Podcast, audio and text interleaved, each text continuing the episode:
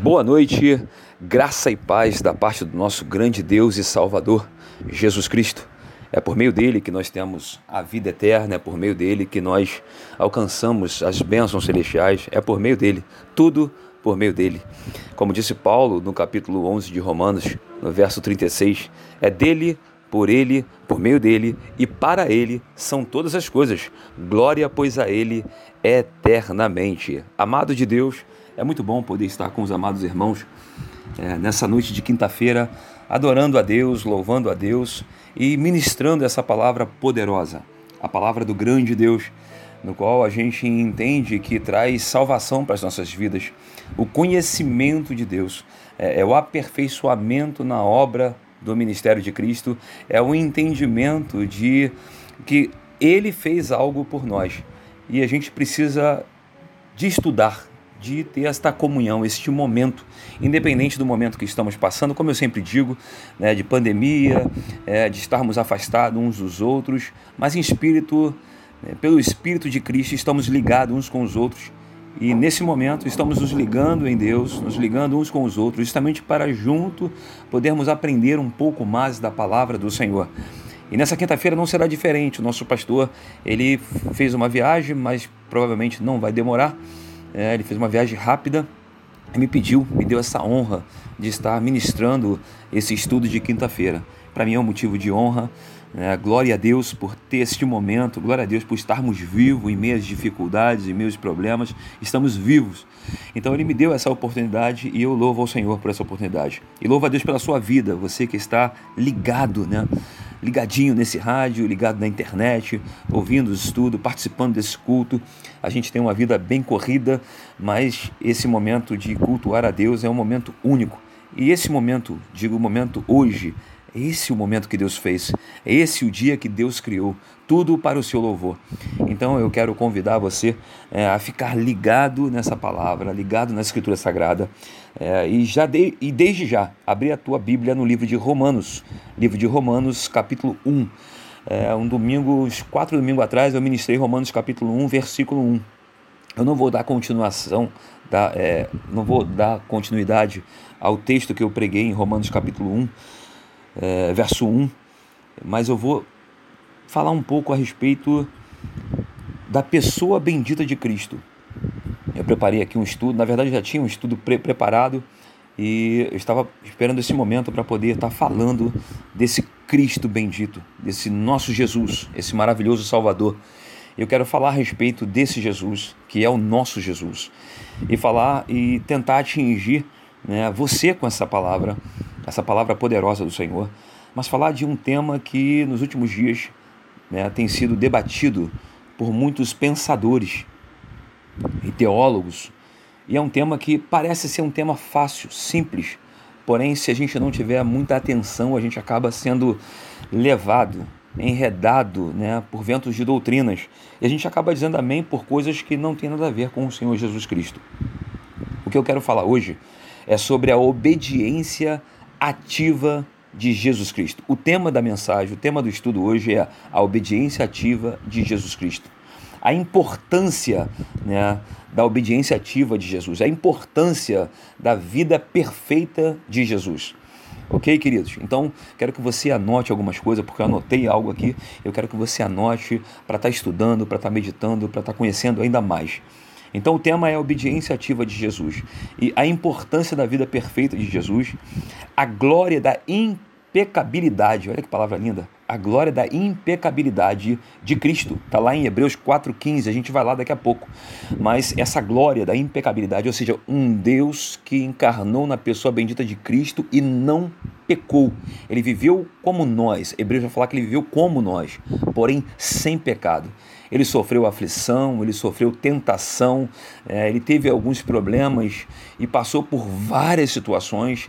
Ele foi perseguido, ele foi maltratado, humilhado, né, apanhou, foi chicoteado e não somente isso, foi levado até a cruz. E na cruz ele orou por nós. Na cruz, padecendo na cruz, ele ainda teve misericórdia de nós. E rogou até para aqueles que estavam ali, pedindo para que o Pai o perdoasse. para você ver como que a vida de Jesus é importante. Veja que eu falei do começo, ainda vou mais adiante, né? Por quê? Porque a gente tem que entender que a vida de Jesus, ela não pode se resumir somente na cruz. Nós como reformados, a gente entende que a vida de Jesus é algo extraordinário. A gente precisa meditar, pensar, conhecer, aprender mais e mais desse Jesus. Se você pegar o livro de Mateus, Marcos, Lucas e João, os quatro evangelhos, sendo três sinópticos, né, Mateus, Marcos e Lucas, João já trata de um outro tema, da divindade de Jesus, mas Mateus, Marcos e Lucas vai tratar da sua humanidade, da sua divindade e, acima de tudo, da sua vida perfeita, cumprindo, satisfazendo a justiça que havia na lei de Deus.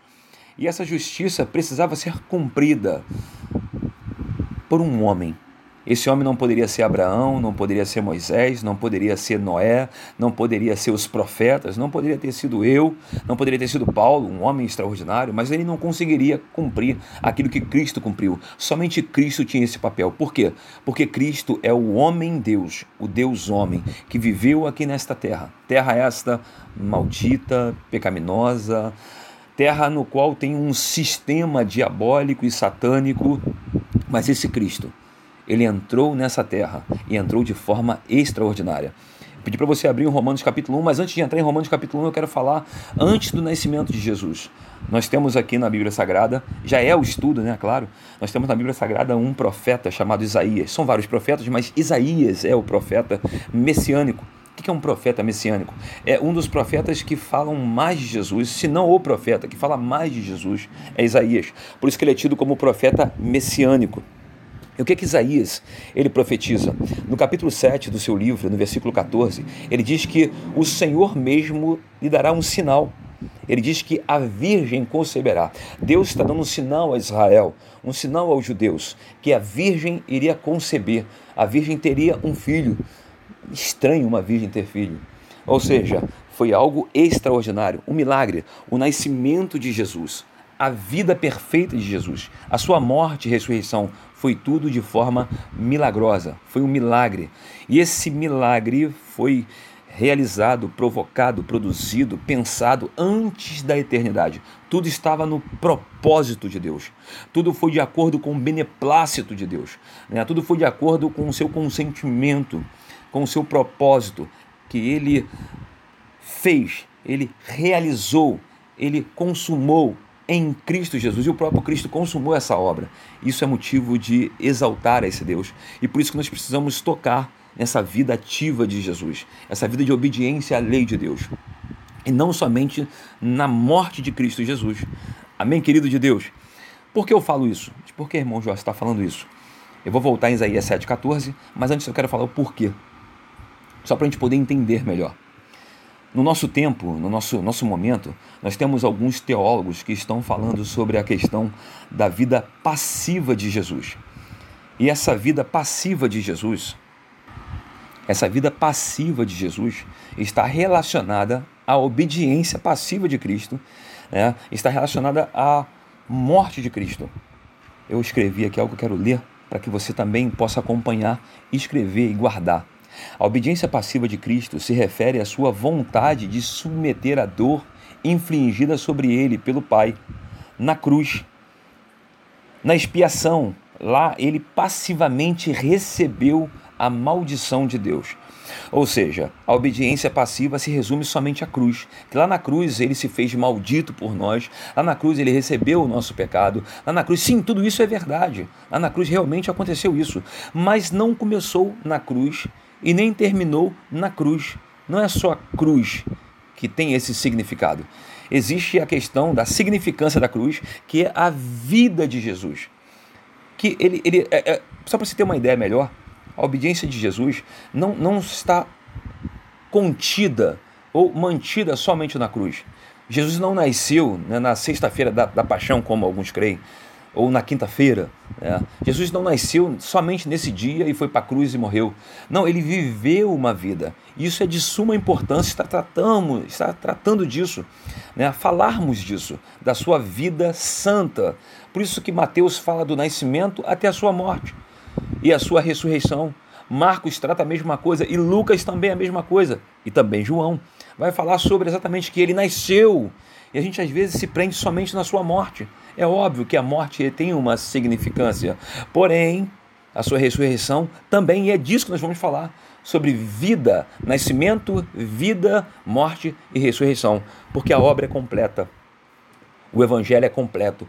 O evangelho não é só uma parte dele, o evangelho é todo ele. Quando você entende o Evangelho, quando você compreende tudo que foi feito mediante o nascimento de Cristo, tudo o que foi realizado, quer seja por milagres, quer seja por poder, por poder, a, sua, a sua caminhada aqui na Terra, tudo isso tem uma significância muito grande, um significado muito grande e que nós precisamos atentar para compreender melhor isso. Torno a dizer, por que, irmão Jorge? Porque muitos pensadores principalmente entre alguns pensadores dispensacionalistas, com um pensamento bem perturbador. E é esse pensamento que eu acabei de falar aqui alguns minutos atrás, a obediência passiva de Cristo. No meu ponto de vista, no pensamento de alguns reformadores, alguns teólogos reformados, é bem claro isso é, sobre essa questão de Jesus somente na cruz. Não, ele teve uma vida. E a palavra de Deus ela vai exatamente mostrar isso para nós. Eu quero chamar sua atenção para isso, né, nesse estudo hoje. É, antes de nós começarmos ali, eu queria orar juntamente com você, para que Deus ele nos dirija em toda a minha vontade, toda a minha expectativa, né, toda essa expectação que eu estou para falar aquilo que eu estudei, aquilo que eu conheço, né, o Espírito Santo conduza no seu conhecimento e você seja edificado por essa, por essa aula, por esse estudo. Que Cristo sempre, sempre, toda a vida, eternamente cresça nas nossas vidas e que nós diminuamos diante desse Deus que é maravilhoso. Vamos orar. Pai, em nome do Senhor Jesus, eu te dou graça nesse momento porque tenho esse privilégio de pregar a tua palavra, de proclamar, de ensinar a tua palavra. Deus Santo, eu quero te pedir perdão, a Deus bendito, por todos os meus erros, minhas falhas. Quero te pedir perdão, a Deus bendito, ó Deus, antecipadamente, ó Deus bendito, se porventura não souber encaixar alguma palavra, se porventura eu errar em algum verbo, Deus me ajuda, Senhor, porque nós somos passivos disso, Senhor. Mas eu peço ao Senhor que tu me sustente mediante a unção e o poder do Espírito Santo, que tu me guie, ó Deus, no ensinamento da tua palavra, Pai, para que eu não peque contra ti, para que, ó Deus bendito, eu ministre somente a tua palavra, só a Escritura, Senhor amado, e os teus filhos que vão estar estudando, que vão estar aprendendo, eles possam aprender, que teu Espírito, ó Pai, abra o coração de cada um dos meus irmãos, ó Pai, como tem trabalhado no meu coração, abra o coração, ó Pai, os nossos corações, para que possamos ouvir a tua palavra e compreendê-la, Senhor, tira os tapões, ó Deus bendito, esse tampão, ó Deus, que tem nos nossos ouvidos, que nos impede de muitas vezes ouvir a tua palavra. Ó Pai, o nosso coração muitas vezes se endurece para algumas coisas, ó Pai, e nós não conseguimos compreender outras. Por isso, nesse momento, ó Pai, pedimos somente ao Senhor que teu Espírito, no nome de Jesus, para a glória de Cristo Jesus, venha falar de maneira poderosa aos nossos corações. E que, ó Pai bendito, homens e mulheres, crianças, jovens, adultos, todos sejam edificados, todos sejam atingidos por esta palavra. Que essa palavra, Deus, venha ecoar na nossa alma, Senhor amado, de forma tremenda, Senhor amado. Que o nosso entendimento, que o nosso coração se abra, Deus, e seja até mesmo despedaçado, ó Deus bendito, para que possamos, ó Deus, compreender que a Cristo a honra, a Cristo a glória, somente a Cristo, Senhor amado. Por isso que é só é Cristo, Senhor amado, porque se não for o Senhor Jesus, o que seria de nós, Pai? Sem o Senhor Jesus, nada podemos fazer. Por isso é em teu nome que nós oramos. Pedimos a Deus o Pai, que por intermédio do Espírito Santo, o Espírito de Deus, venha iluminar o nosso entendimento, o entendimento dos teus filhos que estão ouvindo e o meu que vou estar ministrando, ó Pai, para que possamos, ó Pai, juntos crescer nesta maravilhosa graça, nesta graça gloriosa do Senhor, que o Senhor, ó Deus bendito, derramou na cruz, ó Deus bendito, e por intermédio da cruz, ó Deus, e a sua ressurreição, a ressurreição do teu filho, o Senhor nos chamou, o Senhor, ó Deus bendito, convocou a cada um de nós que está aqui agora, ouvindo essa palavra. Muito obrigado, Deus, por tua bondade, fidelidade, misericórdia. Muito obrigado, Senhor, porque até aqui nos ajudou o Senhor e por isso estamos alegres. Glória a Deus, glória a Deus, graças a Deus, em nome de Jesus. Amém e amém.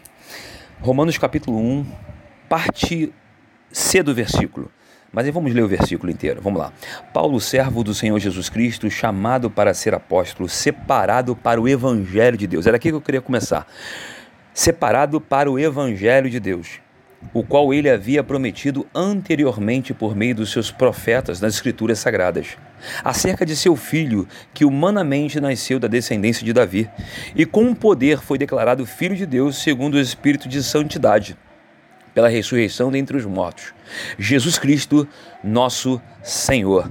Glória a Deus. Verso 4: E com poder foi declarado Filho de Deus, segundo o Espírito de Santidade, pela ressurreição dentre os mortos, Jesus Cristo, nosso Senhor. Glória a Deus, Jesus Cristo, nosso Senhor. Esses textos são os textos da Epístola de Paulo aos Romanos, esse tratado teológico que a gente costuma falar. É, e Paulo vai denotar quem é Cristo, de quem é o Evangelho. No capítulo 1, verso 1, na parte final, a parte C do versículo, ele diz: O Evangelho é de Deus. E no Evangelho de Deus a gente vai descobrir o que que Deus ele já vinha já realizando. Como a gente entende que toda a revelação de Deus ela é progressiva.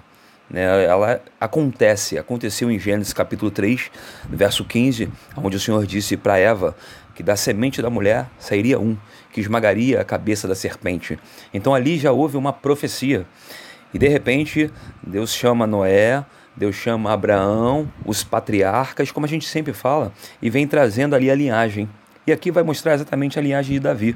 Por que a linhagem de Davi? A linhagem davídica. Porque exatamente Davi era rei de Israel. E os judeus esperavam o Messias como um rei.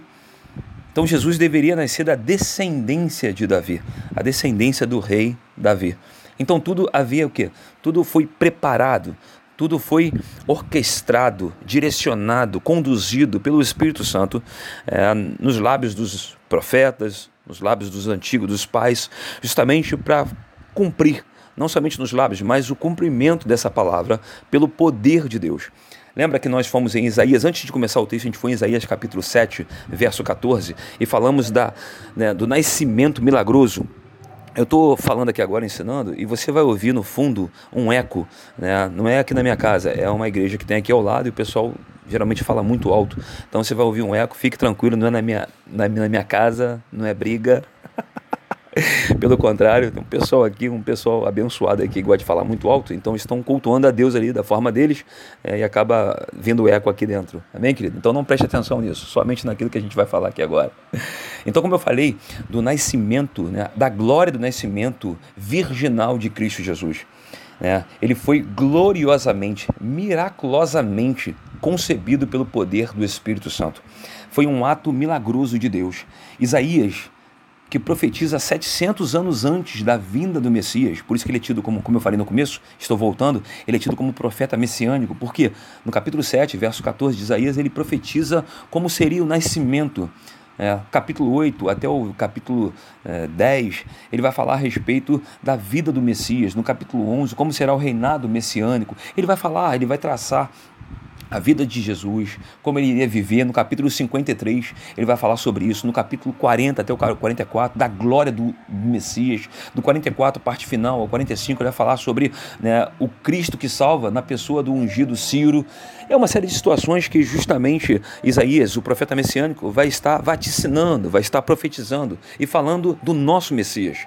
E tudo isso, ele, essa palavra, não somente em Isaías, mas em toda a Bíblia, principalmente nos Salmos, que também retrata bem a vida do Messias, vai mostrando que o Messias deveria nascer de uma forma milagrosa e andar de uma forma sobrenatural. Porém, não podemos esquecer disso, como homem, como homem Jesus andou, como homem Jesus nasceu, né? como homem Jesus é, partilhou de uma série de coisas, mas sem pecado, sem nenhum tipo de pecado, sem nenhuma participação nos erros desse mundo, na injustiça desse mundo, Jesus viveu, louvado seja Deus. No Salmo 45 vai mostrar que ele odeia a injustiça, ele odeia a iniquidade, porém ele ama a justiça. Por isso Deus, Salmo 45, verso 6, 7, 8, vai mostrar que Deus, o Deus eterno, ungiu com óleo de alegria, mostrando sobre todas as características do Messias. E aí você vai encontrar em toda a Bíblia, estou frisando Isaías, mas em toda a Bíblia vai mostrar a respeito disso. E é disso que nós precisamos falar, é disso que nós precisamos entrar e mergulhar, porque esse Jesus ele teve né, um nascimento, como eu disse, né, de uma forma milagrosa de uma forma miraculosa. É, ele foi concebido em poder por intermédio do Espírito Santo de Deus. Então aqui nós nos deparamos em Isaías capítulo 7, 14, como que Jesus nasceu. Para que não há, enfim, é, não haja nenhuma, nenhum tipo de dúvida. Eu sei que na sua mente não há. Mas às vezes, nas pessoas que não conhecem o Evangelho, não conhecem Jesus, têm dúvida de como Jesus nasceu, se realmente foi isso mesmo, se não é uma fábula, um mito, se não é uma brincadeira, né? se não é alguma coisa grega, né? enfim. E você tendo esse conhecimento, fica mais fácil de você até mesmo passar esse conhecimento adiante. Por isso que é um assunto que devemos abordar e abordar mesmo, porque essa geração que está chegando hoje é uma geração que desconhece todo esse, esse né, tudo que ocorreu com Jesus, desconhece as verdades bíblicas e por conta disso fica à mercê de vilões, fica à mercê de lobos, de falsos mestres que, que Pedro diz na sua segunda epístola, no capítulo 2? Como no Antigo Testamento ele diz, como na nossa época houve vários falsos profetas, nos nossos dias terão muitos vários falsos mestres, muitos falsos mestres. É, eu coloquei muitos vários, né? Muitos falsos mestres. Então a gente está diante disso, de pessoas se dizendo cristã, né? eu sou teólogo, e quando você vai ver a teologia dessa pessoa, aquilo que ele acredita na segunda, segunda escritura, aquilo que ele vê em Jesus, é, não está condizendo com a escritura sagrada. Por isso que nós, como exegeta, vamos colocar dessa forma, né, temos que refutar todo o mau ensino, temos que refutar todo o ensino contrário à escritura sagrada. É, é aquilo que o apóstolo Paulo faz em 2 Coríntios, no capítulo 11, ele diz que se porventura alguém vier apresentar um outro Jesus que seja anátema, não crê em outro Jesus, e as pessoas querem apresentar um outro Jesus, um Jesus que não foi tão perfeito, um Jesus que andou na terra, mas que teve os seus escorregões. Né? Não somente isso, quando você se depara com alguns filmes, né, com algumas peças que os teatros estão passando, com alguns sambas e enredos de samba, você está vendo que as pessoas estão colocando Jesus de uma forma que não é bíblica. Um Jesus que se relacionou com Maria, se relacionou com outros homens. É isso que as pessoas querem passar desde, né, desde o tempo cristão mesmo, desde a época né, aonde os apóstolos pregavam, desde essa época para cá, do começo da igreja, as pessoas elas fincavam so, so, sobre isso.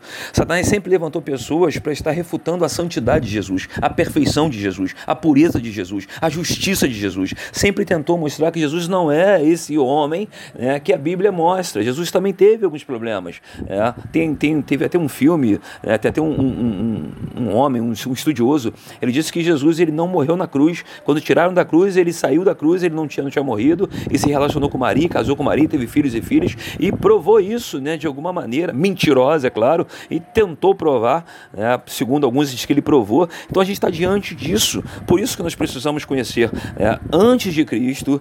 É óbvio que Cristo é antes do antes, mas falando sobre o nascimento, antes de Cristo e depois de Cristo, falando do nascimento de Cristo, como foi o nascimento de Cristo, como foi a vida de Cristo, para que possamos compreender, para que possamos entender isso de forma clara, né, para passarmos para os nossos filhos, para os nossos netos, para passarmos para as demais pessoas. Hoje mesmo eu estava, estava conversando com um jovem e o jovem falou: Poxa, faz muito sentido essa questão da, evo, da evolução. Eu falei: Mas qual o sentido que faz? Não faz mais sentido do que a Bíblia. É muito mais fácil você aceitar o que a Bíblia diz, crer no que a Escritura diz, do que o que o homem está criando aí para poder mostrar que Deus não criou nada. Isso faz parte de uma evolução. E a gente está se deparando com isso. Se nós não tivermos munidos, bagagem na Escritura Sagrada para confrontar, né, para combater isso dentro da nossa casa. É, eu não digo nem só na igreja, na igreja está acontecendo isso, mas na nossa casa. A gente acaba perdendo os nossos filhos, né, não somente para o falso mestre, para o falso, né, enfim, pastor, para aquele que está se vestindo de ovelhas, mas por dentro é um lobo devorador. Não somente para esse, perdemos para o mundo. Por isso que nós temos que ser poderosos na Escritura. Tito 1,9 diz isso: poderosos na Escritura para convencer os contradigentes, aqueles que estão se levantando contra a Escritura Sagrada, contra a pessoa bendita de Cristo, contra o justo Jesus, contra o reto Jesus. E por isso nós devemos conhecer. E aqui eu estou falando dos profetas que profetizaram a respeito desse Jesus, do nosso Messias, que iria nascer dessa forma é, milagrosa, essa forma extraordinária, miraculosamente, devido ao poder desse Deus maravilhoso que trouxe esse Jesus para nós. O Filho que é eternamente gerado. Ele não foi gerado quando entrou aqui na terra. Ele não foi gerado quando nasceu. Não, ele é eternamente gerado. Ele é eterno. Miqueias capítulo 5, verso 2 diz que as suas raízes são eternas. Ou seja, a eternidade é um atributo de Deus e Cristo tem essa eternidade. A ansiedade é um atributo de Deus e Cristo tem essa, esse atributo. Todos os atributos de Deus, o próprio Cristo possui esses atributos. Entende? E por isso nós devemos conhecer esse Jesus que nasceu E não somente morreu, como as pessoas pulam, né? Jesus nasceu, morreu. Não, ele viveu. E entender a vida de Jesus, como ele viveu, como ele se portou, isso é algo grandioso e valiosíssimo, porque na vida de Jesus, na reta vida de Jesus, na justiça que ele exerceu na sua vida, vivendo a lei de Deus, vivendo os mandamentos de Deus, cumprindo, ele satisfez a justiça que havia na lei. E por conta disso, ele sim foi digno, é, é digno e será digno. Como está em Apocalipse 5, verso 12: Digno é o Cordeiro, foi o Cordeiro. Mas se nós não entendermos isso, não tem como cantar essa música com entendimento. A gente canta porque é só uma música. Eu acredito que todos aqui conhecem essa música. É um louvor extraordinário, abençoado demais, que está lá em Apocalipse 5, verso 12: Digno é o Cordeiro.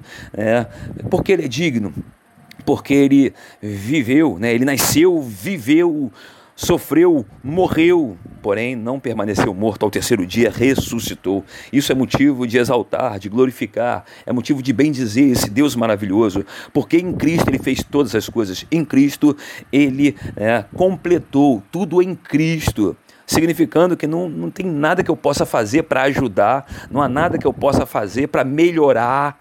Se você crê assim, é uma doutrina diabólica, satânica. Não, não, não, irmão, calma aí, irmão. Não tem calma aí. Cristo fez, ele fez perfeito, ele não precisa de mim para fazer mais nada, ele já fez tudo.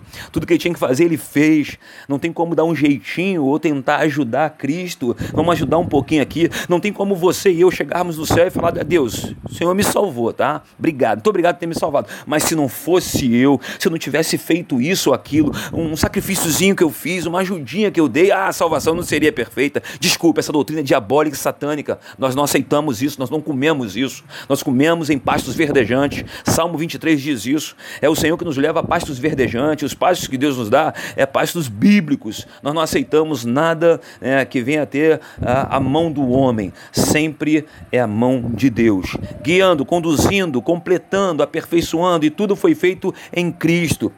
Ele falou, né, né, anteriormente, a gente falar em Hebreus capítulo 1, ele falou por intermédio dos nossos pais, ou aos nossos pais, pelos profetas, ele falou sim.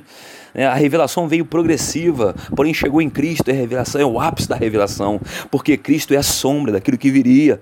É, Cristo vinha andando e fazendo sombra, tudo apontava para Ele, o sacrifício apontava para Ele, as festas apontavam para o Messias, tudo estava apontando para Ele. Agora Ele nasceu, aleluia! Ele nos livrou livrou dessa culpa do pecado, ele nos livrou do peso do pecado, ele nos livrou da condenação do pecado. Sempre foi ele, nunca fui eu, nunca foi você. Não é homem, não foram homens, é ele, Cristo Jesus. É por isso que nós devemos falar sobre a perfeita vida de obediência de Cristo à lei do Senhor.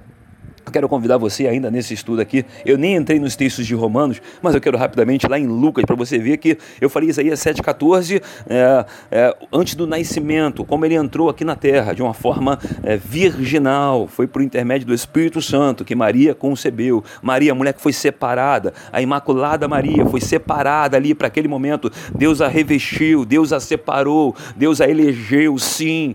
É, eu não entendo por que, que alguns cristãos metem o um pau em Maria. Né? Eu não entendo por que alguns cristãos, Maria não presta, Maria, que isso, amado de Deus, não vamos misturar uma coisa com a outra. É, eu não posso orar a Maria, nem pedir para interceder por mim, porque ela não intercede nem por ela mesma. A, a verdade é que Cristo é o único mediador entre Deus e o homem. Cristo é que nos leva a Deus, Cristo é que nos salva. Sempre é no nome de Jesus, não no nome de Maria. Paulo Pedro João ou Jorge Alberto, é no nome de Cristo Jesus, sim. Mas quem foi Maria? Uma mulher santa que Deus separou com um grande propósito. É óbvio que por Deus ter separado, eleita né, essa, essa, essa mulher, é óbvio ela era virgem. É óbvio que isso não dá nenhum acesso a Deus por intermédio dela, nenhuma intercessão, é, como os católicos, né? eles afirmam que Maria foi é, assunto aos céus em 1950. Não, isso não ocorreu. Maria não foi assunto aos céus. O único que foi assunto aos céus, o único que foi levado aos céus é Cristo. Está lá em Atos capítulo 1, verso 9 e 10. Cristo sim é que foi levado aos céus. Cristo sim está à destra de Deus. Cristo sim intercede por nós. Cristo sim que faz todas as coisas. Então é por meio de Cristo, não é por meio de Maria. Mas não é por causa disso que a gente vai brigar com Maria, vai falar mal de Maria, pelo contrário, uma mulher que Deus né, separou. Então, louvado seja Deus pela vida de Maria, como louvado seja Deus pela vida de Paulo, Pedro, Tiago, João, de vida de Isaías, como louvado seja Deus pela sua vida, meu irmão e minha irmã, porque antes nós não éramos benditos, hoje nós somos benditos. Antes nós não éramos, mas hoje somos, porque por intermédio dele, Cristo Jesus, ele nos fez bendito, nos fez bem-aventurado, ele nos fez abençoados, tudo por intermédio dele. Então as bênçãos que ocorreram com Maria, que ocorreu com Paulo, Pedro, Tiago, João, ocorre com você, ocorre comigo, ocorre com a igreja de Cristo, ocorre sobre aqueles que creem em Cristo Jesus, que creem no sacrifício de Cristo, que creem na ressurreição de Cristo, que creem na santa palavra de Deus. Por intermédio de Cristo nós somos santificados, por intermédio dessa palavra nós somos renovados, regenerados, tudo por intermédio de Cristo, por intermédio desse evangelho maravilhoso que fala sobre esse rei maravilhoso, deste reino maravilhoso que já foi plantado aqui nessa terra, por intermédio desse rei maravilhoso. E é dele que nós estamos falando hoje. Então abre a tua Bíblia comigo em Lucas, vamos voltar para Romanos, se Deus quiser. Lucas capítulo 2. Vamos lá em Lucas capítulo 2. Lucas capítulo 2, veja bem o verso, vamos logo no verso 50, Lucas 2, 50, que diz assim: E eles não entenderam a palavra que lhes disseram. É. E desceu com eles, verso 51, e desceu com eles, e foi para Nazaré, e era-lhe sujeito. Veja, Veja o que está no Lucas capítulo 2, verso 51. É óbvio que eu acabei de ler agora e falar assim, pô, não entendi nada. Isso aqui, Jesus já estava já como jovem. Lucas narra que ele tinha aproximadamente 12 anos. É interessante frisar isso, que Mateus não narra, Marcos não narra e João também não. Mas Lucas vai narrar Lucas, que é um historiador abençoadíssimo, não que os outros não, não fossem, mas era o ministério de Lucas, era o dom que Deus havia dado para Lucas, e Lucas vai narrar alguns fatos que os demais não narram. Isso é extraordinário que nos enriquece sobre a vida do Messias, sobre a vida do nosso Jesus. Ele não só teve um nascimento, ele teve uma vida, e eles vão narrar a respeito disso para a gente, a vida de Jesus. E aqui Lucas vai falar exatamente que ele era sujeito aos pais. Por quê? Porque a lei de Deus havia promessa, lembra em Efésios capítulo 6, que a primeira promessa promessa para que se prolongue os dias na terra seria justamente honrar pai e mãe. E Jesus ele honrava o pai e a mãe. A Bíblia diz em Lucas 2, verso 51, que ele era sujeito aos pais. Ele havia, né, com 12 anos, eles foram para o templo festejar o Senhor, a festa da Páscoa, e enfim, eram várias festas e tinham três festas principais: Páscoa, é, Pentecostes, no caso, né, que era a festa das primícias, festa das cabanas, tabernáculos, e eles subiam para glorificar a Deus para essas festas. E ali, três dias depois, Maria dá, dá, conta, no seu retorno, dá conta que havia perdido Jesus. E eles voltam e Jesus está no meio dos doutores. Eu estou encurtando aqui para a gente não ler muito o texto, eu estou encurtando. Jesus está no meio dos doutores e fazendo perguntas e dando resposta aos doutores, e todos estavam mar maravilhados. Ou seja, mostrando que Jesus era sujeito à lei de Deus, obedecendo aos seus pais. Ele voltou. Veja que no versículo anterior ele diz o seguinte. No verso 49, ele, ele disse: Por que procuraste por mim? Não sabeis que eu devo estar sobre os negócios de meu pai? É, sabeis que eu devo estar sobre o negócio do meu, meu, meu pai?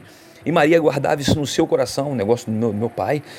Bem verdade é que um judeu ele era ensinado exatamente isso, que deveria cuidar das coisas de Deus, que deveria ter apreço pelas coisas de Deus. Então, quando Jesus falou isso, é, Maria estava juntando, fazendo umas conexões sobre o que estava acontecendo, porque ela tinha tido um encontro com o anjo de Deus. Gabriel veio ao encontro dela, falar que o que iria nascer dela seria o Salvador, aquele que iria nos remir de todos os pecados, remir o povo de Deus de todos os pecados. Então, Maria ela juntava isso no seu coração, ela guardava isso né, sobre Cristo Jesus. E Cristo Jesus agora é sujeito a Maria. E depois depois de, né, desses 12 anos, Jesus some. Aqui a gente não tem mais nenhum relato bíblico sobre a vida de Jesus. E depois Jesus aparece. Lucas vai narrar que é quase com 30 anos ele aparece de novo. Com quase 30 anos, Jesus aparece de novo e aí a gente vai ver algumas coisas aqui. Jesus começa com o Sermão da Montanha no capítulo 5 de Mateus. Mas antes do capítulo 5 de Mateus, no capítulo 4 de Lucas, é, do verso 18 em diante, Jesus está pregando Isaías 61. Estou fazendo uma conexão aqui rápida, porque é um texto que eu conheço e amo muito. Jesus está pregando Isaías 61, dizendo que a Escritura havia se cumprido. E que Escritura seria essa? O Espírito do Senhor Jeová está sobre mim. Ele me ungiu para pregar boas novas. Ele pega Isaías 61 devolve esse texto para os escribas e ali ele começa a falar: hoje essa escritura cumpriu. E por conta disso, Jesus começa a, de alguma maneira, alfinetar os homens que estavam ouvindo e as pessoas começam a se aglomerar. Eu quero aqui encurtar, porque Jesus alfineta e alfineta bem, dá um, dá um beliscão aí no povo, falando sobre a questão da viúva no tempo de Elias, falando sobre a questão é, de Naamã, sobre a questão da lepra, enfim, não, não, não, é esse o foco, não vou acabar perdendo aqui o escopo do, daquilo que eu quero falar. E Jesus ele faz o quê? Ele se retira e agora no capítulo 5 de, de, Mateus, Jesus vem e começa com seu sermão das, das bem-aventuranças, e Jesus vai falar algo aqui que nos deixa perplexo, né? Ele diz assim, no versículo capítulo 5 de Mateus, verso 17, ele diz: Não penseis que vim destruir a lei os profetas. Por que ele diz isso? Porque as pessoas estavam falando, esse, esse homem está fazendo um milagre aí, ele está pregando, tem alguma coisa errada, ele veio destruir a lei. A preocupação dos judeus é que, eles, que Jesus alterasse a lei, mexesse com a lei, ou ensinasse algo que não fosse a lei. Então ele diz: Não penseis que vim destruir a lei ou os profetas. Eu não vim para anular, mas para cumprir. Você vê que em Lucas 2, verso 51, ele com 12 anos era sujeito, cumprindo assim um primeiro mandamento com promessa, honrando ao pai e mãe. Esse mandamento é válido até hoje. Você que está me ouvindo é filho, deve honrar o seu pai, deve honrar a sua mãe para que se prolongue seus dias na face da terra. Isso é o mandamento de Deus, é com promessa. E isso não está somente em Êxodo capítulo 20, como eu citei aqui, está em Efésios capítulo 6, que Paulo já abre Efésios capítulo 6, no capítulo 5, na parte 20 em diante, ele vai falar sobre marido e mulher, e no capítulo 6 ele vai entrar justamente falando sobre pais e filhos, filhos e pais, né, que os pais não devem, é, de alguma maneira, irritar os filhos, e os filhos devem sujeitar os pais. Então Jesus era sujeito, cumprindo assim um mandamento. Então se Jesus cumpria esse mandamento, ele deveria viver na terra eternamente eternamente, porque os dias iriam se prolongar. Não foi eterno os dias de Jesus, porque ele levou os nossos pecados. E os nossos pecados culminaram na sua morte. Ele se entregou. Né? Ele não, não morreu porque ele pecou, ele morreu porque eu pequei. Eu quero aqui, eu anotei algo, eu queria que você anotasse aí também, tá, querido? Antes de entrar aqui em, em Mateus 5,17, já entrando, ele diz, eu queria, eu anotei algo aqui, que diz assim, ele viveu pela sua retidão, Jesus viveu pela sua retidão, ele foi reto. Por quê? Porque ele cumpriu a lei de Deus. E somente os retos poderiam cumprir a lei de Deus, somente os retos poderiam viver. É isso que o salmista está sempre vaticinando, está sempre aplicando, profetizando, falando que os retos iriam viver na terra. Como? Por intermédio do super reto, do Deus reto reto que encarnou em Jesus. Desculpe o termo super reto. Jesus foi reto em todos os seus pensamentos, no seu caminhar, na sua vida. Ele não teve nenhum desvio doutrinário, não teve nenhum desvio dos pés. Assim como os homens, eles tinham que bolar, tinham que forjar falso testemunho para estar acusando o Messias. Eles tinham que pagar falsos testemunhos para dizer uma série de situações que não, além de não serem verdade, eram coisas incabíveis, ao ponto das pessoas, a ponto daqueles que estavam julgando Jesus no Sinédrio, falar, pô, não tem jeito não, tem que arrumar outro, porque esse aí está muito ruim. É, então, re repetindo aqui para você anotar aí, ele viveu pela sua retidão, morreu pelos nossos pecados e ressuscitou para nossa justificação. Agora somos perdoados, somos regenerados, justificados, reconciliados e santificados. Tudo pela retidão de Cristo tudo pela sua morte e tudo pela sua ressurreição. Veja que tudo é, é, acontece né, gradativamente na vida de Cristo. Ele nasce de forma perfeita, vive de forma, forma perfeita e plena, vive de acordo com a lei de Deus, satisfazendo essa justiça e vai até a morte pela verdade, pela justiça dele, pela vida dele, pelo testemunho dele, pelo que ele fez né, para o seu Pai em obediência, ele é levado até a cruz. Veja o que que tudo que é o contrário, porque essa vida de Jesus, que é a vida vida que o homem deveria viver, mas impossível viver essa vida. Jesus viveu essa vida, deveria ser ovacionado, louvado, adorado, exaltado. E as pessoas exaltam ele sim, mas numa cruz, no madeiro. Deveria ser exaltado num trono de glória e jogam ele no madeiro. É, matam Jesus. Voltando para essa questão de Mateus capítulo 5, verso 17, não penseis que eu vim destruir a lei. Amado, eu estou falando assim um pouco rápido, porque o pessoal para de louvar ali, para de falar e eu aproveito para falar. Perdoe-me aí, eu já falo rápido, né? Eu estou tentando ser, ser, rápido, breve, curto, para a gente não, não, não, se perder aqui. Então, não penseis que eu vim destruir a lei ou os profetas. Eu não vim fazer isso. Eu vim para cumprir a lei. Então, Jesus, mostrei o nascimento, mostrei a vida, né, um pouco da, da infância dele sendo sujeito aos pais e agora a vida de Jesus. Jesus. Por isso que Mateus, Marcos, Lucas e João vai mostrar como Jesus viveu uma vida santa, uma vida perfeita, uma vida reta. É por isso que eu, eu, eu, eu estou procurando falar exatamente isso. Por quê? Porque nós cremos não na obediência passiva de Jesus, mas na obediência ativa e eu quero falar a respeito disso rapidamente. A obediência ativa se refere a toda a sua, né, sua vida de obediência à lei de Deus. Então, irmão Jorge, o que é obediência ativa? Anote aí. A obediência ativa se refere a toda a sua vida de obediência à lei de Deus. Ele viveu a sua vida toda obedecendo à lei de Deus. E pela obediência à lei de Deus, ele se qualifica como Salvador. Aleluia! Entende isso? Não é a morte de Jesus que o qualifica como Salvador. Isso faz parte né, da sua qualificação, mas ele teve que viver essa vida. Imagine você Vamos pensar aqui, vamos conjecturar, sem pecar e pedir misericórdia a Deus. Imagine você, Jesus, vivendo aqui. É, Jesus veio, nasceu, e aí Jesus foi pegar uma praia. Não estou falando que isso é pecado, mas ele não veio para isso, então ele não ia pegar uma praia. Foi pegar uma praia, pegou um solzinho, aí foi curtir uma, uma balada, né? foi, foi fazer uma série de situações, mas ele resolveu ir para a cruz. Né? Na cruz ele vai resolver todo o problema. Não, ele viveu, é isso que eu quero mostrar, eu quero fazer com que você entenda que ele não teve nenhum desvio né? na mente, no, nos pés. Não, ele viveu de forma digna, né, de filho de Deus e com poder. A gente vai ver alguns textos aqui em Hebreus, rapidamente, o momento já está já, já se passando, tenha um pouco mais de paciência comigo. Eu falo, falo um pouquinho, mas tenha um pouco de paciência. Então Jesus, é, voltando, Jesus, imagina Jesus aqui na terra fazendo o que ele quer, entende? Eu sou filho de Deus mesmo, né? O diabo fala, lança-te daqui, ele se lança e flutua. Aí o diabo fala, transforma essa pedra em pão, ele vai e transforma mesmo, sou filho de Deus, eu posso fazer. Logo ele cair em tentação, logo ele iria pecar. E pecando já não teria mais efeito nenhum, nenhum tipo de eficácia. Por isso que a gente fala da impecabilidade de Cristo. Ele nasceu com um propósito, ele viveu com um propósito, ele morreu com um propósito, aleluia! E por conta desse propósito de Cristo, por conta dessa vida perfeita de Cristo, essa vida de obediência de Cristo, ele nos trouxe retidão, aleluia! Entende? A gente fala da justificação, esquece da retidão. Ele nos justificou, nós somos justificados.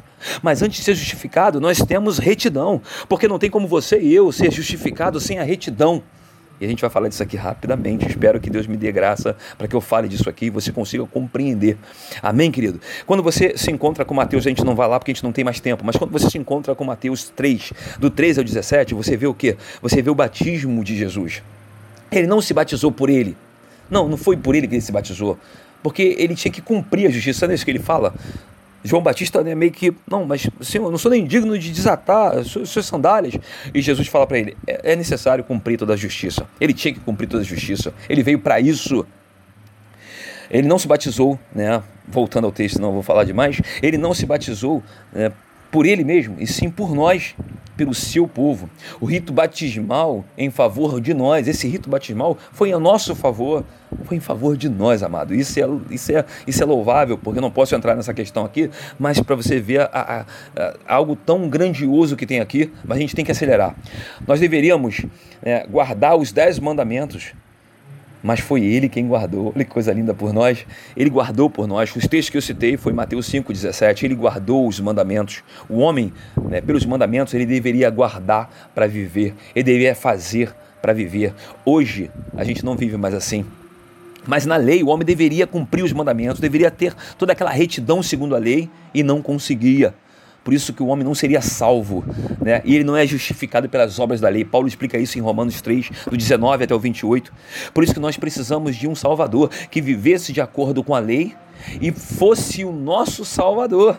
Somente Jesus, amado. Somente Jesus tem essa, esse know-how, esse currículo. Por isso que nós somos salvos mediante a fé em Jesus Cristo. Não é a sua obra que vai salvar, não é a sua atitude, não é o seu sinergismo. Né? A santificação, ela requer sinergismo. Sim, existe uma questão de sinergismo na santificação. Agora, a salvação não é obra humana, não é atitude humana, não é por obras, não é você fazendo. Foi o que ele fez e não o que eu fiz. Eu vejo, eu entendo, eu conheço, eu compreendo, eu ouço e por conta disso eu creio nele, porque tudo foi por meio dele.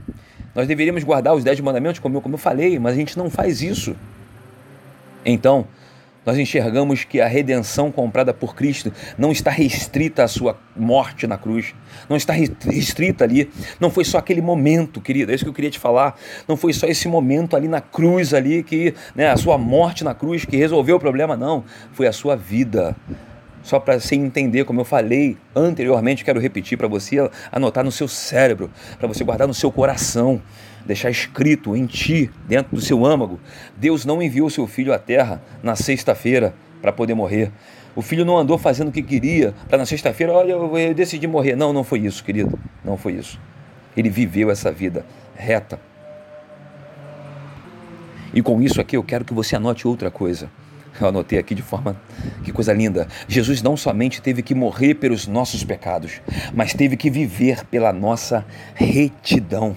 Para que você e eu fôssemos retos diante desse Deus reto, fôssemos justos diante desse Deus justo, Jesus teve que morrer pelos nossos pecados, mas não somente morrer, ele teve que viver, né? mas teve que viver pela nossa retidão. Olha que profundidade, amado. Como é que a gente deixa isso de lado? Não é só tratar da morte de Cristo, mas a sua vida e logo após a ressurreição. Primeiro, vida. Qual é a ordem disso, irmão Jorge? Primeiro, vida de Cristo, vida perfeita, vida reta de Cristo por nós. Tudo que ele fez pensando em nós, a justiça que era para nós. E nós não conseguíamos cumprir, não conseguíamos viver. Então, por conta da sua vida, nós agora vivemos. Agora Cristo vai até a cruz e morre, tomando a nossa culpa, os nossos pecados. Agora Cristo ressuscita ao terceiro dia nos justificando. Está tudo aqui na Bíblia, amado. Pode ser que a gente não tenha tempo de ver, de ver tudo, mas está tudo aqui na Bíblia. Rapidamente, né, para a gente poder é, compreender. Não, não vai dar para ir em Romanos capítulo 4, não. É, deixa eu só encurtar aqui. Isso aqui é de suma importância. Anote. Anote. Veja, se tudo que Jesus tivesse feito fosse morrer por nossos pecados, tudo que Jesus tivesse feito seria morrer pelos nossos pecados, lá na cruz morrer. A pergunta é: será que isso resolveria? Isso é uma pergunta que você deve fazer, você. Jesus morreu na cruz, resolveu? Pense. Né? Se ele só morresse, removeria a nossa culpa. Se ele só morresse, Jesus morreu na cruz, agora eu estou bem, ele morreu na cruz. Será que isso resolveria o nosso problema? É claro que não. Só para só enriquecer mais o seu conhecimento, né? é, eu fiz umas anotações, eu quero partilhar, senão eu vou embora e não leio nem as anotações que eu fiz. Mas isso é de suma importância. Por quê? Porque, vou ler de novo, veja, se tudo que Jesus tivesse feito fosse morrer por nossos pecados, será que isso resolveria? Se ele só morresse, removeria a nossa culpa? A salvação, amados, ela atinge. É interessante isso, a salvação atinge nossas vidas em três pontos. Anote isso. A salvação atinge nossas vidas em três pontos. Ela atinge é, e ela nos liberta da culpa do pecado. A salvação faz isso, nos liberta da culpa do pecado, do poder do pecado e da presença do pecado. Ok, amado? Culpa do pecado, o poder do pecado a culpa é o sangue de Cristo Jesus, nos perdoando, nos regenerando. O poder é a questão da santificação e a presença do pecado é a glorificação. Deus já nos vê glorificado, porém isso vai acontecer uma hora, de forma plena. Então, veja bem, então voltamos no primeiro ponto, culpa. Quero repetir, na verdade eu quero até acrescentar: somente a morte de Cristo nos deixaria sem pecado diante dos olhos de Deus? Sim, sim. Somente a morte de Cristo, sim, nos deixaria sem pecado. Porém, não nos deixaria justo. Aleluia. Eita glória. Cristo viveu para nossa vida reta, morreu para nos livrar dos nossos pecados, porque na cruz ele levou as nossas maldições, levou os nossos pecados, as nossas culpas. Mas isso não nos deixa justo. Veja, que você seria diante de Deus justo? Não. Você seria inocente, mas não justo. Ah, então se Cristo só morresse, eu seria inocente e não justo. Porque você não fez nada para obedecer à lei de Deus. Entende isso? A lei de Deus, que é o que requer a retidão, a justiça. Por isso que a gente não consegue nada sem Cristo, porque Cristo viveu a lei, a retidão, a justiça, a morte trouxe perdão, a sua vida trouxe retidão, trouxe justiça às nossas vidas. É por intermédio da vida de Jesus, é por intermédio do caminhar de Jesus, pelas suas pisaduras nós fomos sarados. Tudo está em Cristo, começo, meio e fim sendo que ele é o primeiro e o último, o alfa, o ômega, o início e o derradeiro. Ele é o, o, o, o alfa né, do, do alfabeto grego e ele é o gama. Tudo ele é. Desculpa, gama não. É alfa, beta. Não, não vamos falar o alfabeto grego, não vou, vou acabar me enrolando. Mas ele é o alfa e ele é o ômega. Ele é o começo, ele é o fim, ele é o princípio. Quando a gente entende isso, fica mais fácil. Então, repetindo, se nós voltássemos aqui à questão da, da culpa, a morte de Cristo nos deixaria sem pecado diante dos olhos de Deus? Sim, mas não justo. Você seria inocente, sim, mas não justo, porque você não fez nada, nada, nem eu, nem você, nem ninguém, para obedecer à lei de Deus. Nós odiamos a lei de Deus, odiamos que nós. Por quê? Porque herdamos com Ele, vencemos com Ele. Tudo é com Ele, tudo é nele. Não sou eu que venço, foi Ele que venceu. Ele apenas me leva junto com Ele. Então, a obediência de Cristo, a obediência ativa de Cristo se refere a toda a sua vida de obediência. Como eu falei aqui, eu quero que você anote. E pela obediência à lei de Deus, ele se qualifica como Salvador. É por isso, amado, que nós temos um Salvador, porque ele, em obediência à lei de Deus, ele nos salvou. Isso o qualificou para ser chamado de Cordeiro. Tanto em João 1, 29, o Cordeiro que tira o pecado do mundo, quanto em Apocalipse, quanto em Apocalipse 5, verso 12, o Cordeiro que foi morto e ressuscitou. É o cordeiro que foi morto e através da sua completa justiça, ele hoje não algum alça. Por isso a escritura diz isso, a escritura diz isso, amado. Jesus é a nossa justiça. Não é a minha igreja que é a minha justiça, não é o meu ministério, é, não é Jesus que é a nossa justiça. E por isso eu louvo a Deus né, por você estar comigo até esse momento aqui ouvindo. Perdoe-me se eu fui muito rápido em algumas horas, perdoe-me se eu falei alguma coisa que de alguma maneira não, não encaixou. É que tem tanta coisa para falar que a gente acaba não falando e tinha muita coisa para ler, eu acabei não lendo, mas eu acredito que, pelo pouco que eu falei, eu acredito que o Espírito de Deus vai fazer essa obra no seu coração. É,